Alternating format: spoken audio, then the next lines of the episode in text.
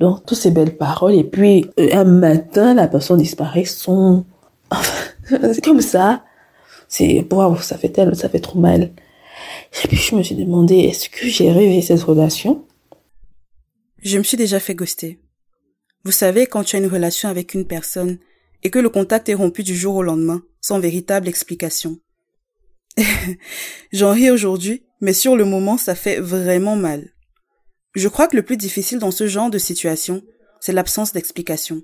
Ne pas savoir pourquoi. Se demander si on a bel et bien vécu cette histoire, ou si la relation en question n'existait que dans notre imagination. Dans cet épisode, deux femmes prennent la parole. La première, Steffi, a ghosté son ex et selon ses propres termes, se prépare à faire la même chose à son partenaire actuel. La deuxième, Aïcha, est restée célibataire pendant six ans avant de faire la rencontre d'un homme qui, après quelques mois de relations prometteuses, a brutalement coupé tout contact avec elle. Avant de commencer, je tiens à remercier chacun d'entre vous qui avez écouté le premier épisode de cette deuxième saison, vous qui avez partagé, commenté. Je voudrais également m'excuser parce que le mois dernier, nous n'avons pas pu apporter nos chaises. Cet épisode aurait dû être posté en avril, mais je n'ai pas pu. Tout de même, je voudrais vous dire que je prends beaucoup de plaisir à faire ce podcast sur mon temps libre et j'espère vous apporter un petit plus au fil des épisodes. C'est parti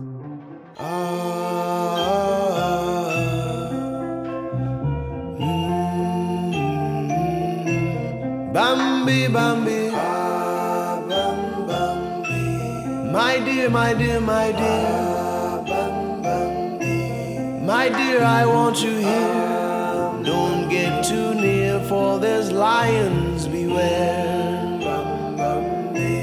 Oh, Bambi, I won't lie.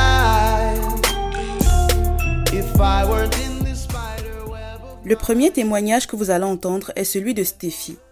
Quand elle m'a écrit pour raconter son histoire, j'ai eu envie de la partager avec vous parce que ça permet d'avoir, à mon avis, un point de vue différent sur une personne qui ghoste son partenaire.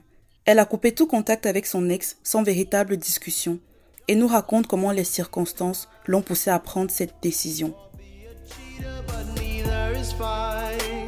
J'ai rencontré Emmanuel il y a un peu plus d'un an. On avait été présenté par une amie et Emmanuel c'était son cousin. Ma copine elle trouvait qu'on irait bien ensemble donc elle a jugé pour nous présenter en fait. Et au départ c'était c'était plutôt bien, on s'appelait beaucoup, surtout parce qu'on vivait dans deux villes différentes. On vivait, on travaillait tous les deux dans deux villes différentes. Donc euh, c'était beaucoup d'appels la semaine et puis on se voyait une fois ou deux le week-end. On a fini par se mettre ensemble, je crois, un mois et demi après s'être rencontrés, avoir longtemps échangé. Bon, longtemps, ouais. Moi je trouve que c'était assez longtemps parce qu'on s'appelait beaucoup. Et euh, on s'est mis ensemble, la relation évoluait plutôt bien. J'étais son aîné d'à peu près un an, je pense. Bon, ça c'est son premier mensonge vu que son âge réel, il m'avait menti là-dessus. Ensuite, euh, il me mettait beaucoup de pression. Quelques mois après le début de la relation, il fallait à tout prix que je vienne, que je passe beaucoup de temps chez lui, mais que je m'investisse vraiment, quoi. C'est-à-dire que, et puis j'étais un peu la seule à m'investir financièrement. Ça me posait un problème parce que il fallait que ce soit moi qui parte de la ville où je où je travaille parce qu'on travaille dans deux villes différentes. C'est toujours à moi de le rejoindre, toujours à moi de faire un effort particulier, c'était toujours à moi de vous voyez, c'est pas c'est pas très évident pour une femme seule de tout le temps être à la disposition de, de, de son homme quoi. C'est-à-dire ça c'est le premier bémol de la de la relation en fait. Si tu es la seule à faire des efforts. Et plus ce temps passait plus il était à l'aise dans la dans cette situation là je lui avais parler euh, de façon quand même euh, assez mature. C'est-à-dire, écoute, je suis quelqu'un qui a beaucoup de responsabilités dans le travail que je fais, dans la vie dans laquelle je vis. Ça ne semblait pas lui poser de problème tant que ça. C'était pas quelqu'un de très responsable à mon avis parce que quand vous souhaitez vous mettre en couple, tu vas pas mettre la pression à une femme qui a un passé un peu douloureux et toujours exiger d'elle que qu'elle soit présente, qu'elle fasse plein d'efforts pour toi alors que toi, euh, tu te contentes de vivre ta vie de mec d'aller à ton boulot, bref, nonobstant les mensonges que tu lui fais. Donc ça a commencé à vraiment se compliquer quand le gars m'a mis beaucoup de pression, il voulait se projeter, il avait des envies de mariage et moi ça passait pas du tout. Alors là, pas du tout. Alors on en est arrivé au point où mon travail pour lui ne passait qu'en second. Il ne m'aidait absolument pas, ni financièrement. Bon, où moi je suis, hein. Au Cameroun, c'est quand même assez important de se sentir soutenu moralement, physiquement, financièrement. J'allais partager les, les, les, charges, partager beaucoup de choses qui incombent euh, à la relation, quoi. Et j'étais toujours toute seule à le faire parce que pour lui, euh, j'avais un cadre de vie plus aisé. Mais non, moi, ça m'arrangeait absolument pas. Il se faisait pressant, il se faisait oppressant tous les jours. Il fallait qu'il commence à parler de futur. Il fallait, il fallait, il fallait. Mais moi, ça passait pas pour quelqu'un qui euh, déjà ne s'assumait pas. Il vivait en famille. Et moi, je suis plus à ce niveau-là. Ça a beaucoup, ça a beaucoup tilté pour moi. Donc, euh, comme je parlais, il écoutait jamais. Bah, à un moment, j'ai comme craqué, quoi. Alors, euh, il s'est trouvé que au boulot, j'ai eu une opportunité d'aller suivre une formation à l'étranger. Je lui en ai parlé entre guillemets de l'éventualité de voyager. C'était non, non, non, tu ne peux pas. Pourquoi? Moi, je tiens à toi, je t'aime, tu dois rester. Euh, on doit faire notre futur ensemble et tout. Donc, ben moi, je comprenais pas que quelqu'un qui qui dise m'aimer euh, ne ne veuille pas que je progresse sur le plan professionnel. D'autant plus que c'est la seule chose, ou bien c'est l'une des seules choses qui m'est vraiment maintenu la tête hors de l'eau, alors que j'ai subi beaucoup, beaucoup de d'affreux sur le plan sentimental. Donc, face à ce refus et son, son refus de s'impliquer davantage sur d'autres plans dans la relation, à un moment, j'en pouvais plus, et puis j'ai coupé les ponts. Du jour au lendemain, j'ai coupé les ponts avec lui. C'est vrai, c'était aussi arrivé une période où j'allais de moins en moins le voir Bon, lui, il avait commencé donc à faire le truc inverse, c'est-à-dire qu'il venait passer beaucoup de temps chez moi. Tout son temps libre, il ne passait que chez moi, en train d'envahir mon espace. Il faut noter que tout ça, ça s'est passé dans un laps de temps d'environ deux, trois mois. Hein. C'était même pas, c'est pas plus que ça. Mais en deux, trois mois, il avait réussi à envahir mon espace, à être tout le temps là, tout le temps chez moi, sans jamais m'aider à faire quoi que ce soit passer du temps chez moi, manger chez moi. Bref, je subissais toutes les charges et moi, je n'en pouvais plus en fait. J'en pouvais plus. En plus, je lui dis je vais aller à l'étranger pour me faire former, c'est non. Donc il s'était arrogé le, le droit de décider sur ce que je fais de ma vie, de mon propre professionnel et tout, sans jamais m'aider à faire quoi que ce soit. Ah non, moi je suis parti hein. du jour au lendemain, je suis parti, je l'ai quitté. J'ai quitté comme ça. Bon, en même temps, j'ai pas gossé euh, en une seule fois. Hein. J'avais d'abord coupé les ponts un petit moment, genre une semaine. Et je lui avais dit que je subissais beaucoup de pression et que j'étais mal psychologiquement, que je ne me sentais plus à l'aise et que j'étais très perturbée, qu'il fallait qu'il me laisse le temps de souffler et que je ne tenais plus à ce qu'on se voit tout le temps, tout le temps parce que ça me, j'étais perturbée, en fait, j'étais pas bien. Bon, comme d'habitude, il ne, ne m'a pas laissé ce que je lui ai demandé. Il fallait toujours qu'il se fasse insistant, qu'il cherche à, être où je suis, qu'il m'appelle, qu'il cherche à me convaincre que non, qu'il cherche à, m'imposer son point de vue, quoi. Non, on doit pas arrêter la relation. Non, mais tu pars, tu veux partir maintenant alors qu'on est en train de, de vivre une histoire. Non, il faut qu'on se mette ensemble. Non. C'était toujours ça son discours. Donc, la première fois, j'ai coupé les ponts quelques jours. Ensuite, je me suis un peu renfermé sur moi. J'ai rouvert le dialogue au bout de quelques semaines. Et euh, même après ce, ce, ce moment-là, il a continué à être insistant. Ah, je t'aime tous les jours. Pour moi, c'était insupportable parce que quelqu'un qui vous a, qui vous a déjà stressé ou bien qui vous stresse déjà, quand vous demandez de l'espace, il comprend pas. Bah, moi, la seule alternative que j'ai eue, c'était couper complètement les ponts. Je suis parti à l'étranger trois mois. Je suis revenu. Il insistait, hein, pour me, pour me rencontrer, pour qu'on se voit. En manger complètement bloqué de tout. Je voulais plus subir cette pression-là. Je voulais absolument aussi moi imposer mon point de vue à moi. Genre, je veux partir, je, veux pas que tu me retiennes. J'en peux plus, je supporte plus. Euh, laisse-moi tranquille. C'était ça en fait. Il a cherché à me contacter par la suite. Il a cherché à comprendre. Il a essayé d'appeler, mais moi je répondais plus parce que je me disais plus je vais répondre, moins il va comprendre ce que je lui dis quoi. Il a essayé de faire des messages. Quand il découvrait que je l'avais bloqué, il le réessayait via d'autres numéros avec d'autres comptes. Et puis j'ai complètement changé de ligne. Je suis parti à l'étranger, je suis revenu. Bah, il continuait. Le fait qu'on n'ait pas mis beaucoup beaucoup de temps ensemble, en fait, m'avait aidé sur le point où il n'avait pas, à part notre ami là, il n'avait pas beaucoup de moyens de me retrouver quoi. Avec le travail que j'avais, c'était pas évident d'avoir accès à chez moi. Et puis, comme je suis parti à l'étranger, j'avais complètement, j'avais tout coupé, même mon antenne à partout, j'avais tout changé. Il n'y avait pas de traces. Il n'y avait pas de traces de moi. Et puis moi, sa pression, je la supportais plus.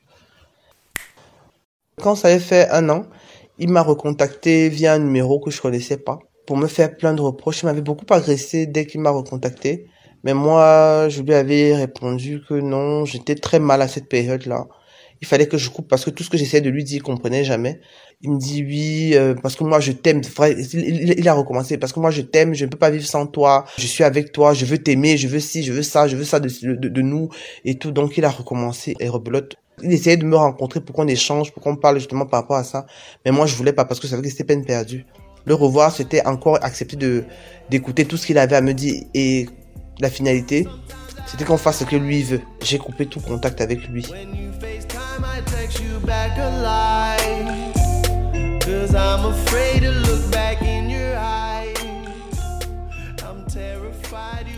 Stéphie s'est remise en couple il y a plusieurs mois, mais elle pense à couper le contact à nouveau avec son partenaire actuel.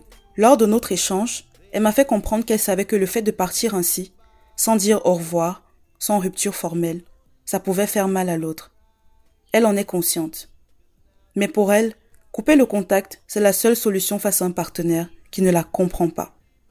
Il se trouve que je suis en couple, disons que je me suis mise avec quelqu'un il y a quelques mois, c'était au mois de décembre, et que pareillement, euh, c'est des personnes qui sont, que moi je trouve focalisées sur leur personne et qui ne n'arrive pas à, à, se mettre à la place de l'autre et de savoir qu'ok quand on est en couple il n'y a pas que ces problèmes qui importent il y a aussi les problèmes de l'autre bien il y a aussi la vie de l'autre qui est importante.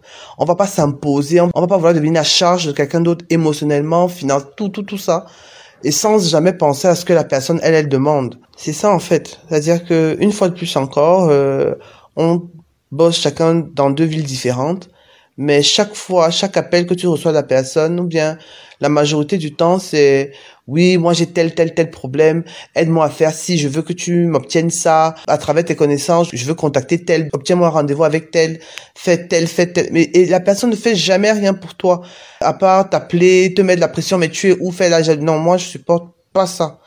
Je ne supporte plus qu'on m'impose des choses, c'est-à-dire être la seule à fournir des efforts, à, à, à donner le sourire à l'autre.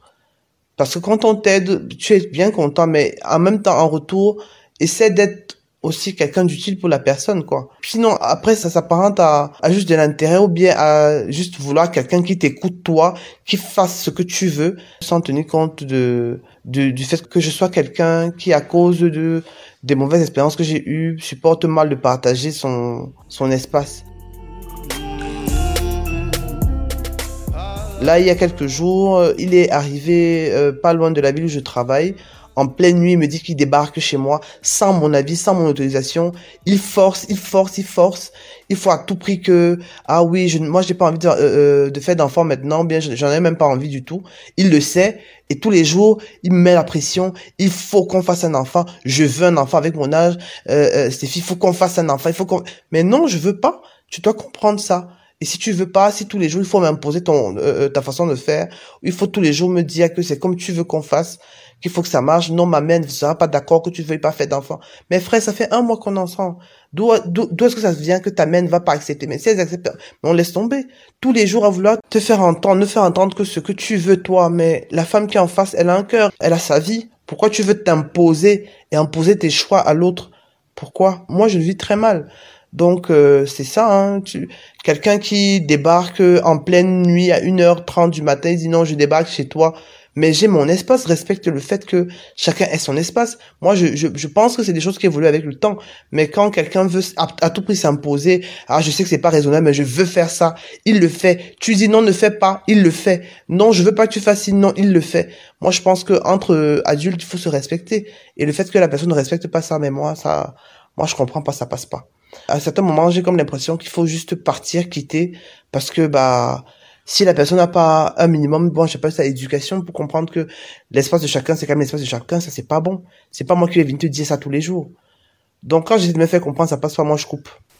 Je coupe parce que j'ai l'impression que la personne ne veut pas me laisser exister, veut à tout prix que j'existe à travers elle, ou alors m'imposer ses choix tu peux pas être avec quelqu'un, vous, tu choisis de faire des choses de façon unilatérale et ça doit tout le temps l'arranger. Moi, je ne suis pas là, je suis pas d'accord avec ça.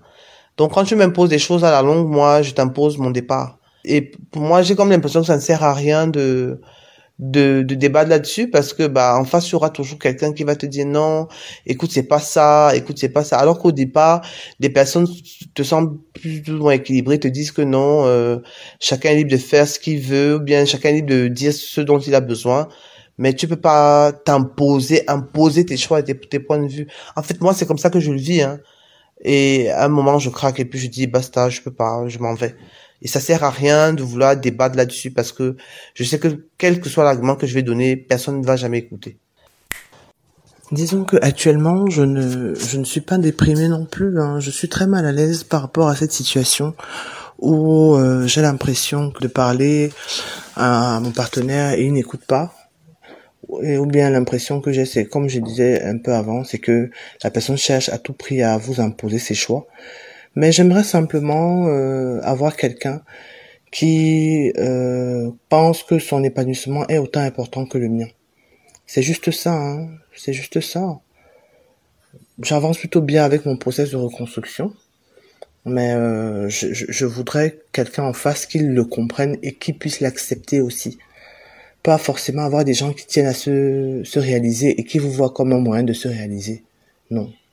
Je voudrais quelqu'un qui, comme moi, veut se réaliser et comprenne que bah, ça doit prendre du temps à chacun d'entre nous.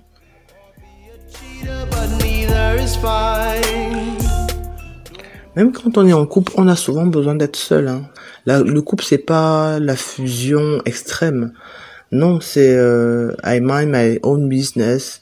Pareil pour la personne d'en face. Et puis on a des moments où tous les deux on se rencontre, où on échange, où on partage mais euh, le couple, c'est aussi savoir individuellement exister.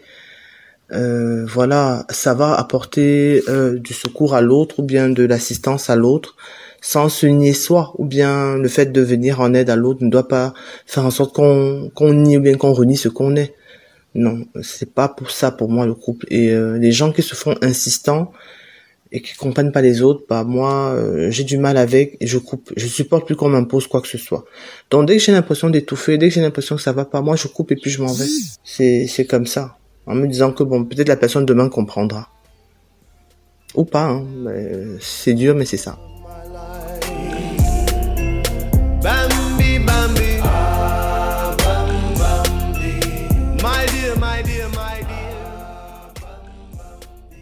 Dans le deuxième témoignage, Aïcha se confie sur la relation qu'elle a eue pendant quelques mois avec un homme qui a disparu du jour au lendemain, sans raison apparente. Pour Aïcha, ça a été le choc parce que rien ne présageait que leur relation prendrait cette tournure. En 2020, fin août 2020, je fais la rencontre d'un jeune homme par le biais d'une amie qui m'appelle, elle me dit non, c'est bon, ça y est, j'en ai marre de ton célibat et tout. J'ai trouvé un homme aujourd'hui, je lui ai remis ton numéro, c'est quelqu'un de bien et tout, enfin, il me brosse un peu sa situation et tout. Donc, euh, vraiment, et puis, je l'ai un peu briefé sur toi. La différence de je ne le dérange pas, il est prêt à se convertir et tout. Je dis, ok, pas de souci. Euh, donc, le même jour, en soirée, je reçois l'appel de gars. On discute au téléphone, après, on bascule sur WhatsApp et tout. Vraiment, c'était tranquille. C'est vrai que je suis une personne de timide, réservée et on va dire assez coincée au début. Peu importe que ce soit en amour ou bref, dans mes relations en général, je, je n'arrive pas à m'ouvrir aux gens dans les débuts. Mais lui, par contre, c'est une personne vraiment ouverte. Il se met les gens à l'aise. Oh, il a vraiment su me mettre en confiance. Ce qui fait qu'en deux semaines, on est en couple. Il faut dire que Pour moi, c'était un peu comme, euh, on va dire quoi, je vais pas dire une révélation. Quand je reçois le coup de fil de mon ami, je sors d'une prière où je demande à Dieu de m'envoyer déjà mon homme que j'en ai marre du célibat. Ça faisait quand même six ans que j'étais célibataire parce que ma, dernière vraie relation remontait à 2014. de 2014 en 2020, j'étais célibataire. C'est vrai qu'entre temps, je me suis remise avec euh, deux ex, mais ça n'a pas marché. Mais ces relations, je les considère pas, considère pas parce que c'était du genre, euh, on essaie de voir si euh, ce qui n'a pas marché la première fois peut être réparé, mais bon. Ce qui fait qu'il a vraiment su balayer euh, mes peurs. Surtout, ma, ma, la peur la plus importante pour moi était la différence de religion. Et vraiment, ça, il a clairement balayé du revers de main parce que pour moi, il m'a montré qu'il était prêt à se convertir. Et euh, on, on, discutait souvent de la religion. Il suivait des, des, des enfin, il m'a fait, je sais pas si c'est vrai. Il m'a dit qu'il suivait déjà des prédicateurs. On, on discutait même, enfin, il y avait des thèmes qu'on abordait ensemble et qu'on discutait et tout. Vraiment, il m'a mis en confiance. Il m'a totalement mis en confiance, ce qui fait que toutes les peurs que j'avais, il y avait la peur de religion, il y avait euh, la peur de euh, comment dire être avec quelqu'un plus jeune. Oui, il était plus jeune que moi. Je me suis rendu compte qu'il avait 32 ans et moi 34. Mais tout ça vraiment, c'était même pas des détails, c'était vraiment des no-sens pour lui. non, des, des choses à, ne même pas aborder, c'était c'était sans importance. C'est comme si on se connaissait depuis. Euh, c'était vraiment euh, la relation, je sais pas, après six ans, en fait, je sais pas si vous voyez un peu ce que je veux dire. Genre, après six ans de célibat, tu tombes sur un gars qui vient, qui ne te dit pas qu'il va apprendre à te connaître et tout. Pour lui, tu dis carrément que il recherche une femme qu'il veut épouser et vraiment que le reste c'est un détail pour lui, quoi. C'est vrai que on doit apprendre à se connaître, bien sûr, mais c'est pas du genre, on apprend d'abord à se connaître, si ça ne va pas, on se sépare. Non, pour lui, il aimait bien, il aimait dire, c'est une décision que j'ai prise, je vais déjà me caser. Et euh, ce que j'ai, ce que j'ai appris de toi en quelques jours, parce qu'il me posait beaucoup de questions au début sur ma famille, sur moi et tout, pour me connaître, euh, que ça le suffisait déjà, qu'après le reste, euh, on pourrait gérer.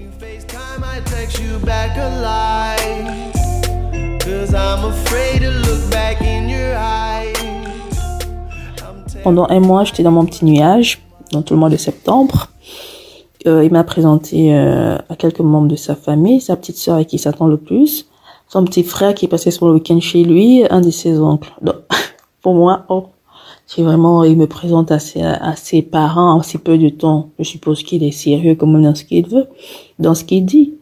J'avoue que j'avais peur, j'avais des appréhensions. Pour moi, c'était trop rapide, c'était trop beau pour être vrai. Après, je me suis dit, mais ma chérie, si Dieu t'a fait attendre six ans, c'est peut-être parce qu'il te réservait quelque chose de beau. Et c'est ça, c'est quelque chose de beau alors. Prends-le comme ça vient et puis voilà quoi.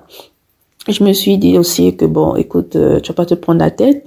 C'est une relation, une très belle relation que tu es en train de vivre. Alors vis-la le jour le jour. Et puis prends ça comme ça quoi. Dans l'espoir bien sûr que ça soit vraiment vrai, mais ne te prends pas trop la tête. Donc c'est comme ça que je prenais cette relation. Donc tout le mois de septembre, tout va bien.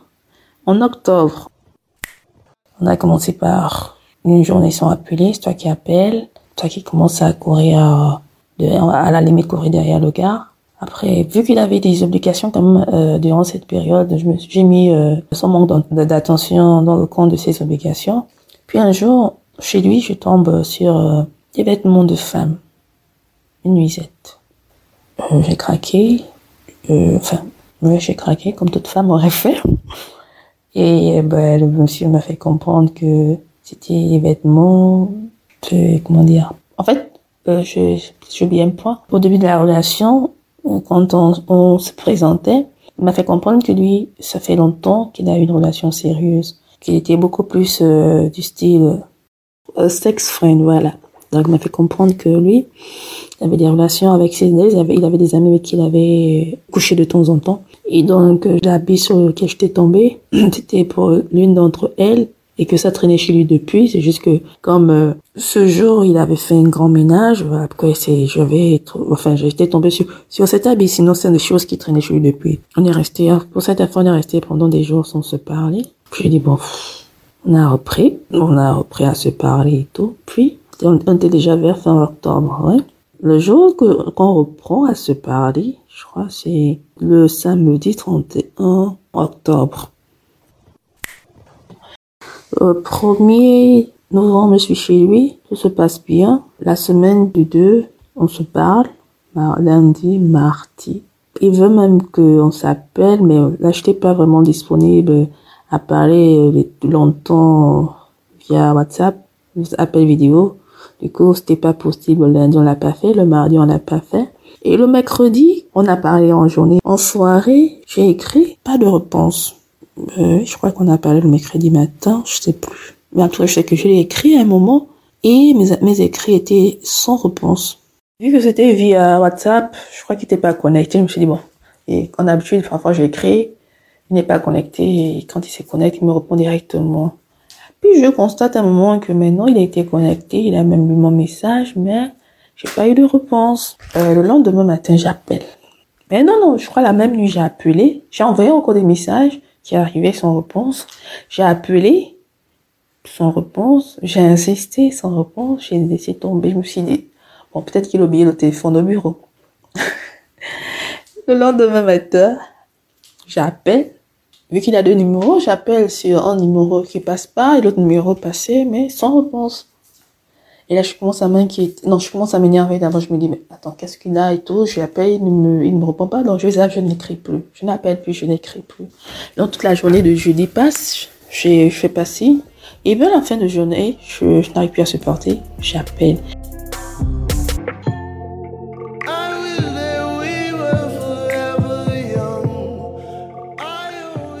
Le choc. La brutalité. Se rendre compte qu'on a été ghosté, ça laisse place à une panoplie d'interrogations et de sentiments différents. Ceux et celles qui sont passés par là savent très bien ce qu'on ressent à ce moment-là. Et là, j'avoue que j'avais déjà peur. Je, pensais au pire, en fait. Je dis que certainement, il a eu un souci. Peut-être qu'il a eu un accident. Peut-être qu'il est à l'hôpital. En fait, j'ai vraiment...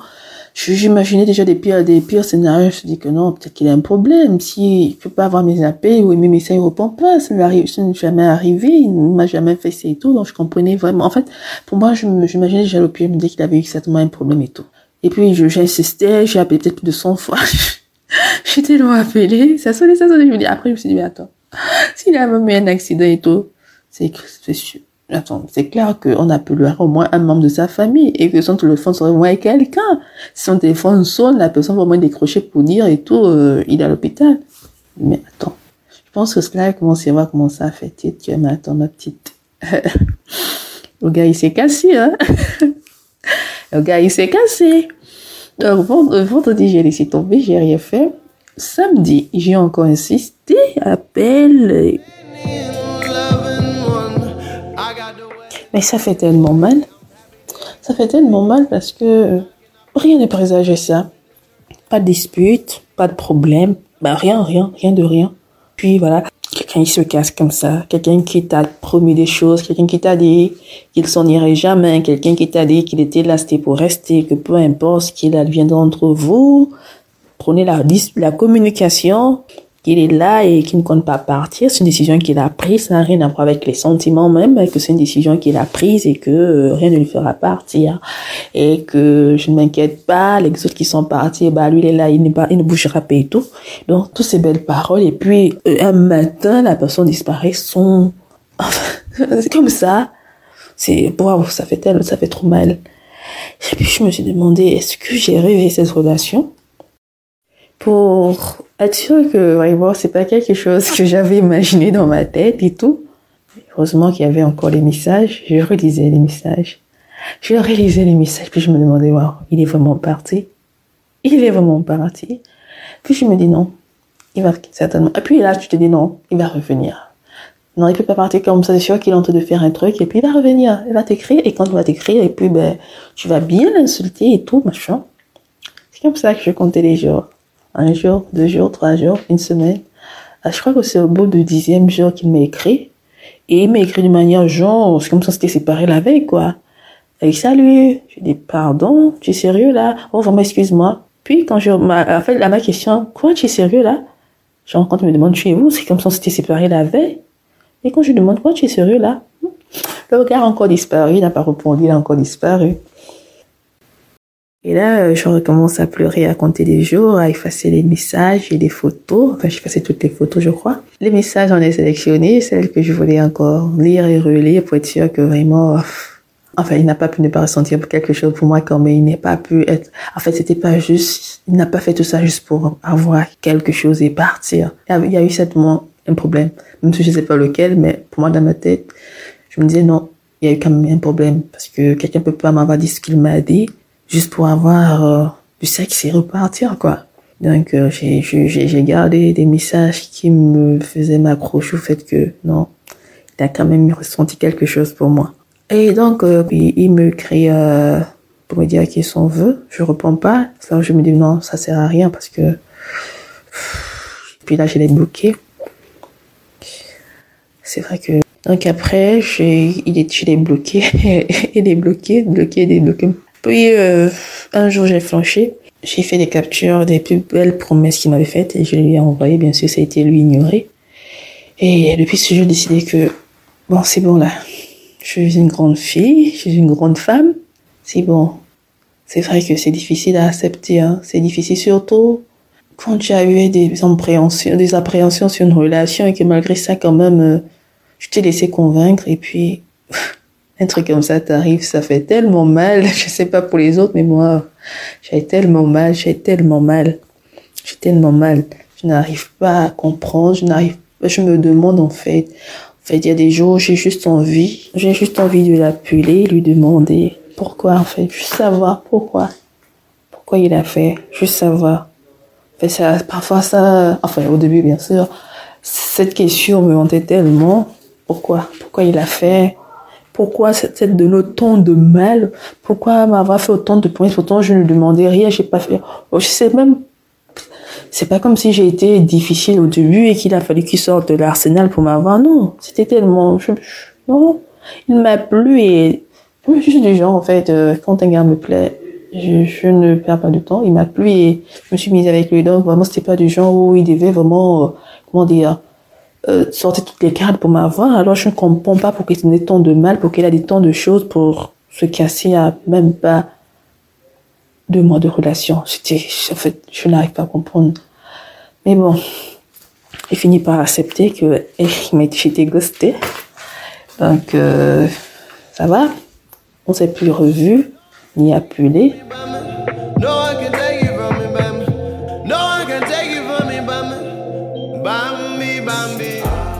L'ami qui nous a mis en contact a essayé de le contacter pour savoir exactement ce qu'il a, pourquoi il a ça, pourquoi il réagit comme ça.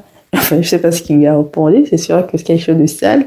Et qu'elle m'a dit juste de zapper que, bon, c'était pas une bonne personne, qu'elle regrettait tout. Voilà, car, euh, la semaine dernière, on s'est aperçu dans un bouchon. Je crois que, malgré les bavettes, on s'est reconnus, mais je crois que moi, j'ai pas voulu croiser son regard, mais je crois qu'il m'a vu et il m'a tout simplement ignoré. voilà.